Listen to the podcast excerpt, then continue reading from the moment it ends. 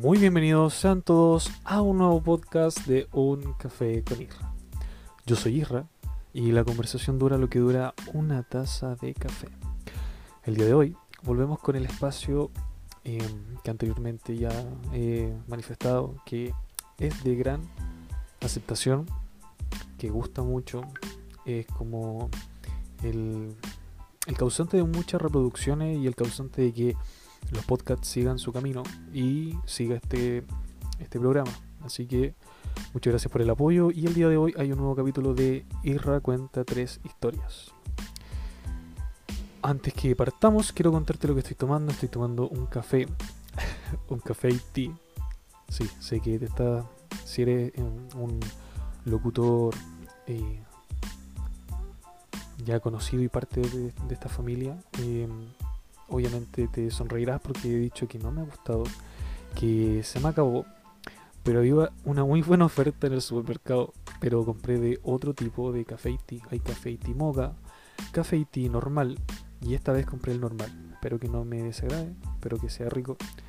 Y tiene muy buena pinta, muy buen olor también, así que si es que tú no estás tomando nada, te doy unos segundos para que tú puedas ir por algo para tomar o simplemente ponle pausa y anda por algo, ponte cómodo y te invito a que juntos hablemos de tres historias en particular.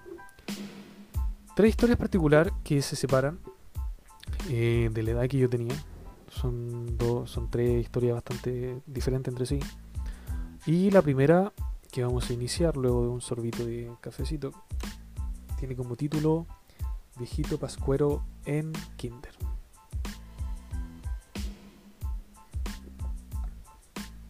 Todo esto se remonta a cuando yo tenía 5 años. Creo que todos cuando niños eh, soñamos alguna vez con, ver a Santa Claus, viejito pascuero.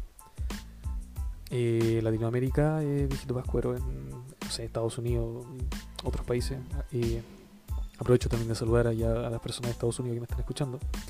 Allá es conocido Santa Claus. Aquí el viejito pascuero. Un poco más, más, más adaptado a nosotros, a nuestro lenguaje. Bueno, creo que todos soñamos con alguna vez verlo o estar en presencia cuando él iba a dejar los regalos. Pero esa era una fábula, era una historia que se contaba para los niños. Bueno, si tú no sabes esto, te invito a googlearlo. Esta era una historia que le contaban a los niños que estaban en los hospitales. De ahí partió eh, la historia del viejito Pascuero, que era un señor que en la noche entraba al hospital dejaba los regalos y wow, al otro día se despertaban los niños muy felices porque el viejito Pascuero los fue a visitar. Entonces de esa historia empezaron a, a, contarle en una, en una casa o los niños empezaron, oye, Santa Claus, ¿quién es Santa Claus? Mira, y le contaban, empezó a expandirse hasta que se creó el origen de el viejito Pascuero, Navidad no, ese otro origen, pero el viejito Pascuero en particular. Porque eh, tenemos que saber que Navidad eh, se, supone, se supone también, porque tampoco es así, que es el nacimiento del niño Jesús. Cosa que teológicamente eh, se aprecia que no es así. Nunca fue un 24 de diciembre. Incluso fue en el mes de junio. ¿Qué día? No recuerdo. Pero bueno, volvamos a lo que estaba contando. Creo que todos soñamos alguna vez de ver, al viejito Pascuero, preguntarle algo, no sé, sacar una foto. La cosa es que no todas las familias comparten esa tradición de, de seguirle el juego a los niños, de, de, de hacerlos partícipes de una, de una de una búsqueda que nunca tenía encuentro, porque nunca nadie pudo ver al viejito Pascuero porque no existía. Pero no en todas las casas era igual esta historia, porque yo vengo de una familia bastante humilde. Entonces, eh, bueno, lo que mi papá me contó, mi papá me contó que, eh, o sea, no, es que me haya contado que nosotros éramos humildes, no, yo lo viví, así que, sino que me refiero a que mi papá me contó como el hecho del por qué. Resultado ser que mi familia, mi familia nuclear, papá, mamá, hermano, sería, eh, siempre eh, a mi papá le costó mucho comprarme regalos, ¿cachai? Como cosas que yo deseaba, porque obviamente su trabajo no, no apañaba en nada. Eh, nuestro nivel económico tampoco ayudaba en nada. Entonces mi papá cuando hacía él su esfuerzo de comprarme un regalo o lo que yo quería, entonces en vez de decir esto te lo trajo el visto Pascuero, él decía, bueno, yo me esforcé, yo me sacrifiqué, yo conseguí esto, el mérito es mío, lo cual no lo discuto, o sea, tiene todo el mérito. Por lo cual mi papá y mi mamá siempre me dijeron desde el principio que el viejito pascuero no existía. Quien me dejaba los regalos era mi papá y con mucho esfuerzo. Es por eso que eh, siempre supe que el viejito pascuero no existía. Pero también unos compañeros decían, oh, el viejito pascuero, el viejito pascuero. Entonces yo igual decía, mamá, pero existe, ¿no? Y me decía, no, no existe el viejito pascuero. Nunca, nunca eh, surgió como la instancia para conversar o debatirle a mis compañeros, oye, no existe el viejito pascuero. ¿Cachai? No, nunca. ¿Por qué? Buena pregunta. Te preguntarás o me está alcanzando. O yo me la estoy, lo estoy haciendo solo, pero eh, siempre sospecho que tú te la haces. Es como, como si los niños son tan curiosos, los niños, ¿cómo no llegaste el otro día? Oye, viejito pascuero no existe. No, nunca pasó. Como que siempre que me decían, oh, el viejito pascuero, oh, y yo decía, voy a preguntarle a mi mamá si es verdad. ¿Cachai? Eso era como todo. Pero resultaba ser que se acercaba el mes de diciembre, justamente a las puertas ya del viejito pascuero. Y una clase antes de, de que fuera el viejito pascuero en vivo y en directo a Kinder, surgió un pequeño debate de un niño que dijo que, que él había visto al viejito pascuero. Y yo le dije, mentira, tú no lo viste. Y él me dijo, no, si yo lo vi, tengo fotos, ya, mentiroso. Oiga, profe, me está diciendo mentiroso, a ver qué pasó ahí. Entonces yo, yo eh, con mi argumento, que mi mamá me los dijo, yo le dije, oye, el viejito pascuero no existe. Y la profe, como en un acto así como desesperada, me pescó del brazo y me dijo, ven, ven, ven, acompáñame. Y me llevó afuera de la sala. No recuerdo bien me habló, ni nada, ni qué pasó ese día, ni nada, de verdad que no. Pero eh, yo llegué a mi casa, no comenté nada, caché, porque para mí no, pasó nada. Y eh, la clase siguiente, o no sé, no recuerdo si el día siguiente comprenderás tú que tenía 5 años, ahora tengo 22, así que el nivel de, de memoria no es muy bueno. Y menos en ese rango. Así que, bueno, la cosa es que un apoderado, que creo que era el, esposo de la, de la presidenta del Kinder, ¿cachai? De apoderado eh, se disfrazó de Santa Claus. Entonces, ¿qué pasó? Eh, bueno, llegó ese día en la mañana, ¿cachai? Y mi mamá como que olía, porque, bueno, bueno yo creo que sabía que, iba a ir alguien disfrazado y me dijo, Israel, le dije que no digas nada del viejito pascuero. Tú si no, si no quieres hablar con él, si no lo quieres ver, juega solito en la arena y espera que se vaya. Entonces yo, ya, no pasa nada. Y la cosa es que llegó ese caballero, ¿cachai? Esa, eh, en esa mañana, ¿cachai? Ya se queda muy poco para Navidad, nosotros ya íbamos a salir de clase incluso. Eh, la cosa es que llegó ese caballero con su barba eh, característica, su, traje, su bolsa al, hombro, ¿cachai? Y la cosa es que yo lo miré y dije, oh, este caballero, yo lo conozco, ¿cachai? Entonces un compañero dijo, oh, es Santa Claus, y salimos todos de la sala. Sí, yo también salí de la sala. Gran error. Entonces llegué afuera, empecé a mirar todo. Mi profe se puso al lado mío, como diciendo, el Israel, algo va a hacer, así que mejor lo vigilo. Em, la cosa es que eh, fueron los, mis compañeros, los niños, fueron, oh, abrazar al, viejito Pascuero, el viejito jojojo, y traía regalos, todo bien. Y de pronto, el mismo niño que me debatía, no, si existe, si existe, me dice, eh, viste, si el viejito Pascuero existe. Entonces yo le dije, no, ese no es el viejito Pascuero. ¿Cómo que? Y la profe, como que entre me decía, entremos, caché, y me tenía que agarrar el brazo. Em, yo le dije, no existe el papá del Santi. El Santi era otro compañero. Y resultaba ser que sus papás eran eh, los presidentes del, del, centro alumno, o sea, del, de los apoderados, ¿cachai? Y el papá de, él, efectivamente, era el viejito Pascuero. Y el niñito lo quedó mirando el caballero me quedó mirando, todos me quedaron mirando. Yo recuerdo eso muy bien, porque uno nunca lo olvida como los recuerdos como cuando más sintió o, miedo o adrenalina. Yo en ese momento no sé qué sentía, pero lo recuerdo muy bien todas las miradas mirándome muy fijamente. Y yo así como, ups, ¿cachai? La cosa es que mi compañero se puso a llorar porque supo que era el papá y el papá, no, si no soy yo. ¿Cachai? Dijo, ah, sí. algunos compañeros, oye, no, si el papá del Santi, la cuestión. La profesora ese día no me dejó salir más de recreo. Los dos siguientes que quedaban no me dejó salir. Llamó a mis papás y mis papás tuvieron que dar una disculpa del porte de un libro de Harry Potter. Así que eh, tú, tú te preguntarás qué pasó contigo. No pasó nada. Yo hubiera sido otro niño, me, me, me pego, ¿cachai? Me pesco a combo, ¿cachai? Pero nadie me hizo nada. Y eh, maté la ilusión de muchos niños, porque también uno que otro lloró. Pero si me preguntas, yo no tengo la culpa. Así que, zafado, solamente un buen recuerdo. Obviamente para ellos no. Y em, sí, sí, también me parezco un poco al Grinch porque le maté la Navidad a esos niños. Bueno, a la mayoría. Sigamos con la segunda historia llamada Regalón Lev. Mi media, yo la cursé en el liceo llamado Enrique Bacaus. Es un liceo el cual he comentado, he contado bastante historia. Pero una en particular, eh, muy corta, más que una historia, es como contar un poco mi experiencia en cuarto medio, o sea, primero cuarto medio. Y fue de que yo, eh, como ayudaba mucho, como a las celebraciones que hacían, eventos, bla, bla, bla, como que de a poco la gente que yo no quería que me conociera, me fue conociendo, ¿cachai? Sin yo buscar, obviamente. Pero hubieron tres señoras en particular, que eran las tías de la cocina, que empezaron a conocerme, empezaron a hablarme, y justo una hija de ellas, que era muy chica, yo tenía 16 en primero medio y la hija tenía 12, ¿cachai?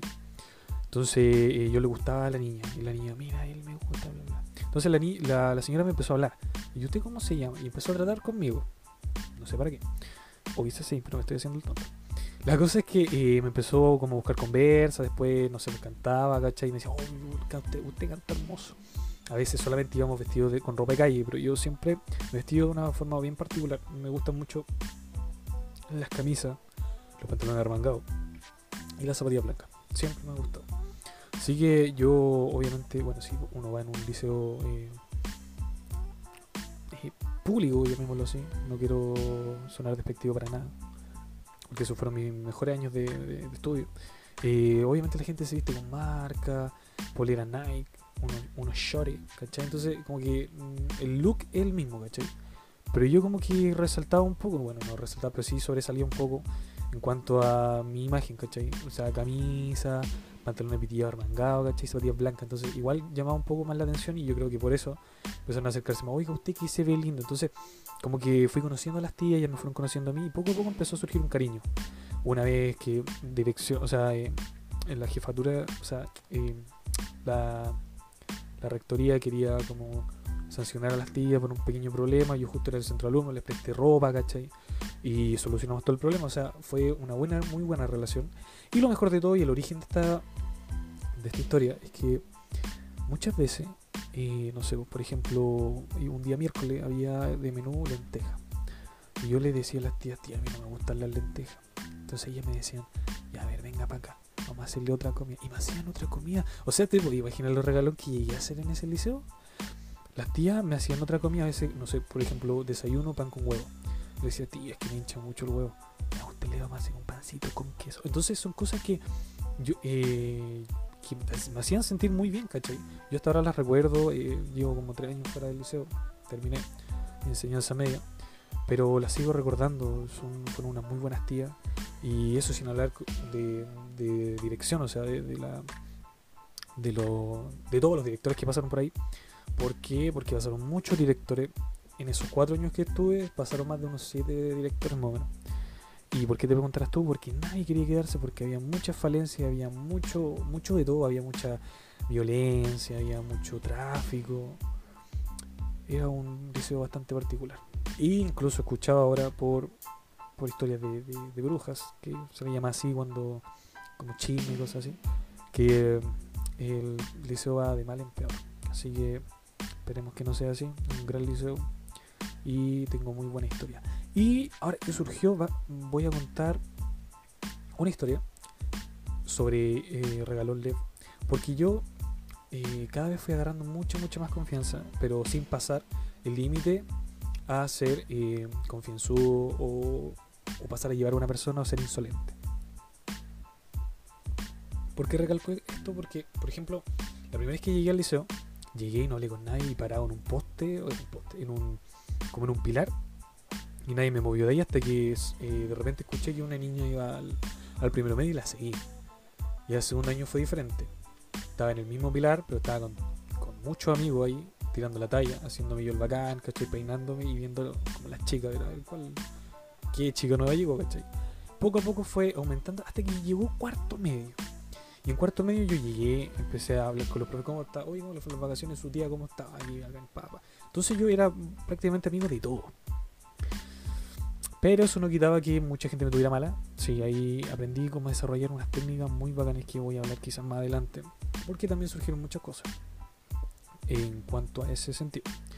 Pero en cuarto medio, cuando yo llegué, me acuerdo que estaba conversando con los profes, bla, bla, bla. Y de repente hay un caballero, chico, digo chico porque mira, mido un metro ochenta. Y ese caballero medía como un metro sesenta y ocho, más no. Entonces había un caballero chico en la puerta y estaba saludando. Él se puso después que yo entré, entonces yo tuve que volver a salir porque se me había olvidado comprar lo que siempre compré desde primero medio hasta cuarto medio todos los días que iba a clase. Un chicle y un juguito. Era como mi colación. El chicle para todo el día y el juguito para la hora de almuerzo. Así que me tuve que volver, salí del liceo, es otra cosa. O sea, nadie, nadie que ingresa al liceo puede volver a salir. O sea, ya ingresaste, jodiste. Yo tenía la libertad, que como todos me conocían, y sabían que no, no era un niño problema, porque yo me empecé a enderezar de segundo medio para adelante. Me dejaban salir, no me, no decían nada, ya y lo volví el tiro, ya, listo. Incluso, habían profesores que me decían, igual me voy a comprar algo afuera, ya, ¿qué le compré? una bebida, ya, listo. Entonces, después volví a entrar y vi al caballero que estaba saludando, ¿cachai? Y yo no lo pesqué, ¿cachai? Porque dije, ¿quién es este caballero? No lo conozco. Ya, llegué a pasar, el caballero me quedó mirando así, como que iba a sacar la mano, y yo, pa, miré por otro lado y seguí caminando. El caballero me quedó mirando, me quedó mirando, y después no lo, no lo vi más porque ni siquiera me di vuelta a, verlo, sino que fue por el rollo del ojo. Entonces, después estábamos, eh, me acuerdo que después entraron todas las personas y él estaba con el Halls. Yo igual estaba, volví al Halls porque estaba hablando con un profe. Y de repente va el, caballero y se me acerca de nuevo. Pero yo creo que porque quedó así muy, ahí ¿quién este? Se cree figura. Entonces se devolvió y me dijo, hola. Yo dije, buena, buena. y seguí caminando. O sea, ni siquiera como que le di la entrada para conversar ni nada. Grande fue mi sorpresa. Siempre me gusta decir esa frase porque nunca me espero las cosas que me, que me suceden. Pero al momento de formarnos, nos formamos por curso, todo bien, y de repente la, inspectora general dice, bueno, y a continuación vamos a presentar al nuevo director. Y sí, aquel caballero chiquitito era el director. Y apenas empezó a saludar, hacia todos los lados me quedo mirando. Y yo me puse rojo, rojo. Era mi director, no sabía. Pero al final nos llevamos súper bien. Fue un muy buen director. Nos acogió bastante peticiones que teníamos como centro de alumnos y fue muy respetuoso. Así que esta es mi historia del regalón LED y un agregado del el director nuevo. Bueno, se está acabando el café y se están acabando la historia. Y la siguiente historia es mi primera novia. Bueno, como anteriormente les conté, em, yo era un niño casa, ah, un niño tranquilo. No, pero era un niño bastante eh, acomplejado. Siempre me acomplejó mi gordura, ¿cachai? Era muy, muy gordito. Eh, y aunque la gente no me hiciera bullying directamente, el bullying estaba ahí. O sea, por ejemplo, creo que lo mencioné en podcast anteriores. Habían tres chicas y nosotros éramos tres chicos. Entonces siempre había uno que era como el más, no sé, el más fachero y ese se agarraba dos el otro se agarraba una y yo me quedaba así como, ya, me voy a mi casa. Entonces, ese es como el bullying indirecto, porque nadie te lo dice, nadie, pero tampoco podemos ser tontos y no darnos cuenta que no nadie siente atracción por ti. Entonces yo, yo tenía 15 eh, años, ¿cachai? Ya estaba adelgazando. Y cuando llegué al liceo, eh, estaba bastante flaco, o sea, eh, incluso fui vestido sin uniforme, fui con bueno, los pantalones de uniforme, nada más. Fui una zapatilla, una musculosa, ¿cachai? Porque, y sin lente, obviamente siempre he ocupado lentes de, los 12. Y no tenía tampoco dinero para comprarme lente de contacto.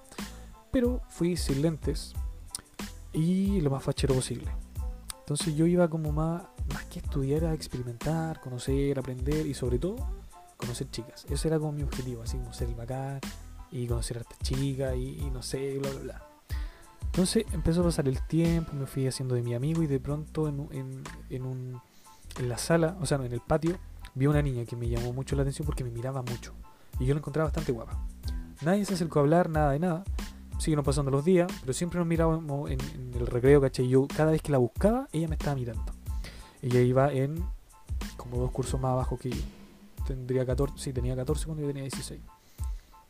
Entonces, eh, siguieron pasando los días hasta que una vez fuimos con mis amigos, con mi grupo, éramos cuatro, fuimos a un parque, el Gran Parque Yarlán, queda aquí en la comuna de Pedro y Reserva, queda entre las calles, si que eres de por acá, queda entre eh, Clotario Blest y Salesianos, justo ahí.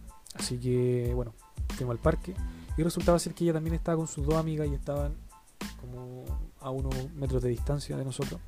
Y ahí fue nuestro primer acercamiento. Estábamos jugando a la pelota nosotros y yo la intenté tirar lo más posible hacia allá para ir a buscarla. Y resultó. Aquí eh, una amiga de ella después se acercó a nuestro grupo, ¿cachai? Y dijo, oye, mi amiga te encuentra lindo. Y ahí empezamos a conocernos. Empezó una relación de niños, ¿cachai? Como esos dos niños que hablan por Facebook, hola, ¿cómo estáis? Bien, ¿y tú, ¿Y cachai? Eh, y en el colegio no hacían nada más que mirarse.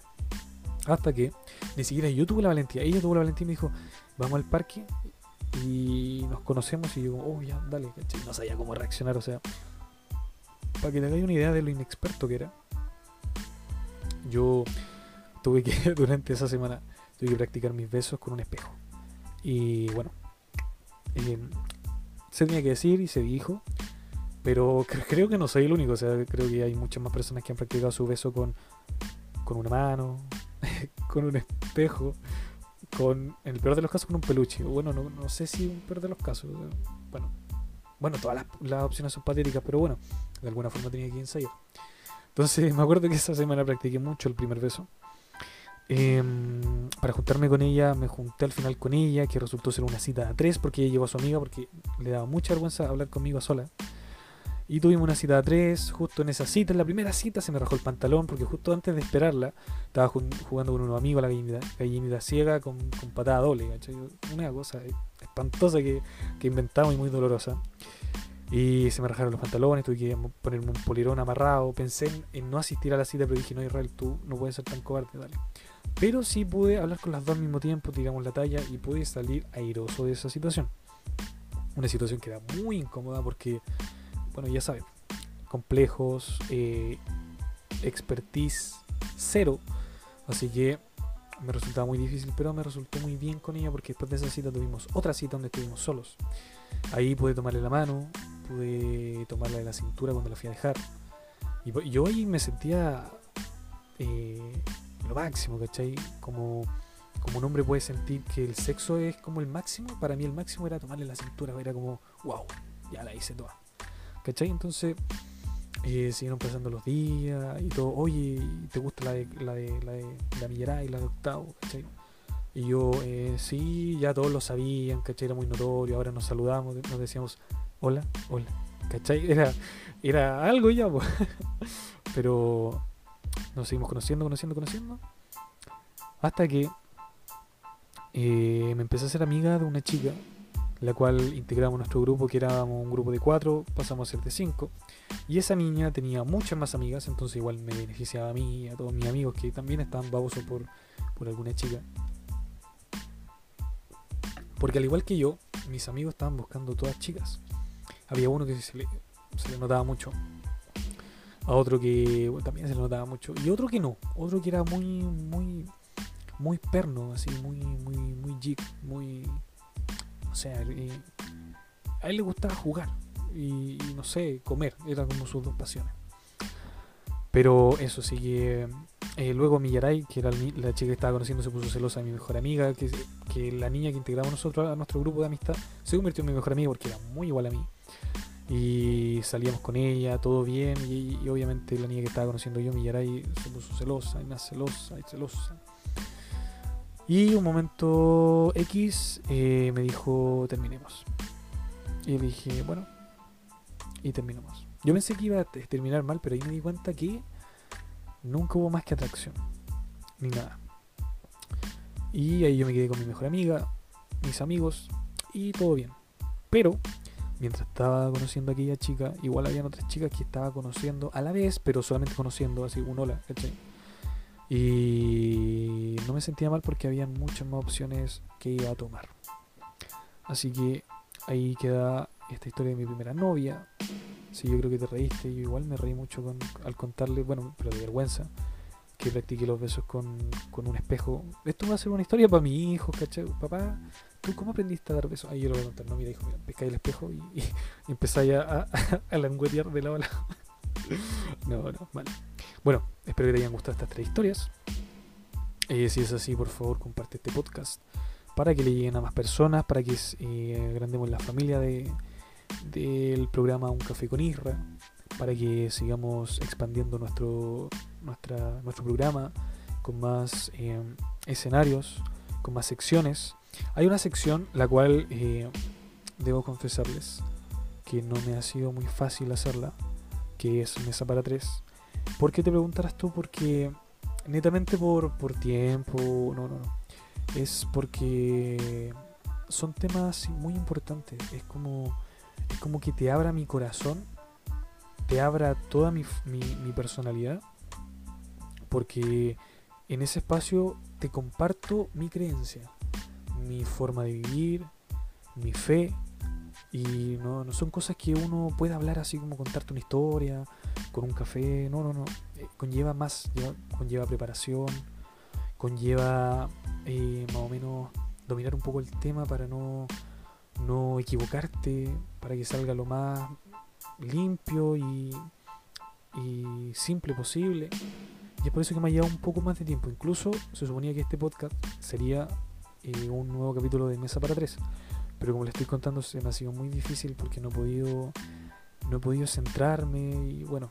Pero lo importante es que el próximo podcast, sí o sí, es un capítulo de Mesa para Tres, el cual te espero, espero mucho que te guste, que te sirva, que te llene el corazoncito. Y bueno, ya sabes, si te gustan mis podcasts, compártelos, escúchalos, cuéntalo a un amigo, eh, con alguien.